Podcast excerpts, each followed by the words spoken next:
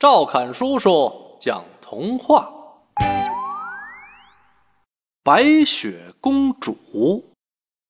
从前，白雪公主恶毒的后母嫉妒她的美丽，让猎人将白雪公主带到森林里杀掉，把她的心拿回来。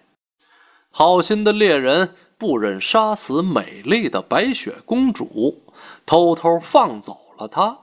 带着一颗小鹿的心回去复命。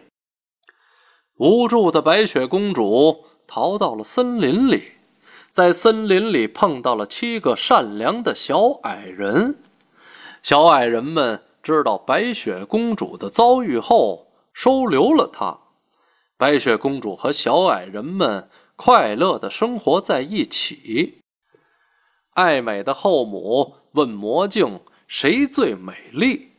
镜子回答说：“白雪公主最美丽。”恶毒的后母化妆成老太婆，带着有毒的红苹果，找到了白雪公主。天真的白雪公主不知道苹果有毒，咬了一口红苹果，就倒在了地上。七个小矮人以为白雪公主已经死了，伤心的把她放进水晶棺材里。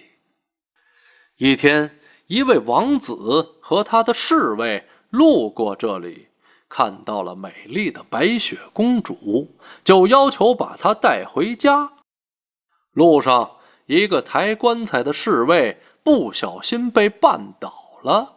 这却让白雪公主把有毒的苹果吐了出来，她醒了。王子带着他回到了自己的国家，从此过上了幸福快乐的生活。